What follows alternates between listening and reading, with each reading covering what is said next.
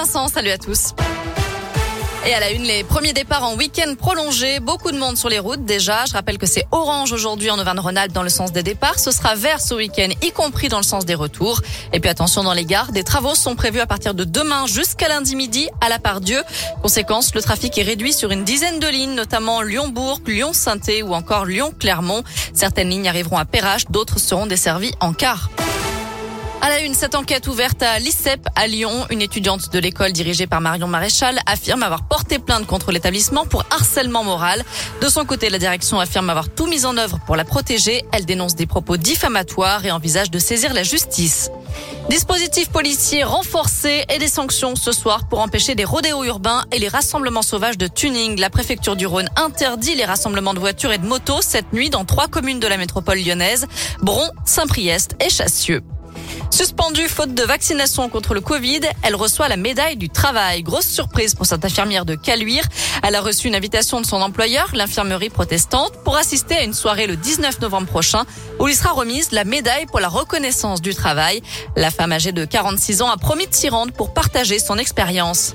Et puis y aura-t-il une cinquième vague de Covid? En tout cas, l'épidémie reprend en France. Le taux d'incidence augmente de 14% sur une semaine. 44 départements sont au-dessus du seuil épidémique, dont le Rhône et l'Ain, avec respectivement 54 et 55 cas pour 100 000 habitants. Le, le nombre de tests, lui, est en baisse de 21% en une semaine. De son côté, le gouvernement prévoit un hommage national pour les victimes du coronavirus. Il pourrait être organisé en mars 2022, un mois avant la prochaine élection présidentielle et deux ans après la date du premier confinement. Faites le 15, c'est la journée mondiale de l'AVC. L'occasion de rappeler qu'en cas d'accident vasculaire cérébral, chaque minute compte pour limiter les séquelles. Déformation du visage, difficultés pour parler, paralysie d'un côté ou trouble de la vision. Des symptômes qui doivent immédiatement être signalés au SAMU. L'année dernière, plus de 13 000 personnes ont été victimes d'AVC en Auvergne-Rhône-Alpes et parmi elles, 17% avaient moins de 59 ans. Interdire la chasse le week-end et pendant les vacances scolaires, c'est la proposition de Yannick Jadot, le candidat d'Europe Écologie Les Verts à la présidentielle. Une mesure pour permettre à chacun de se balader dans la nature en toute sécurité. L'eurodéputé a rappelé les nombreux accidents de chasse qui ont touché les particuliers, notamment hier en Haute-Savoie, un trentenaire grièvement blessé après avoir reçu une balle dans le thorax.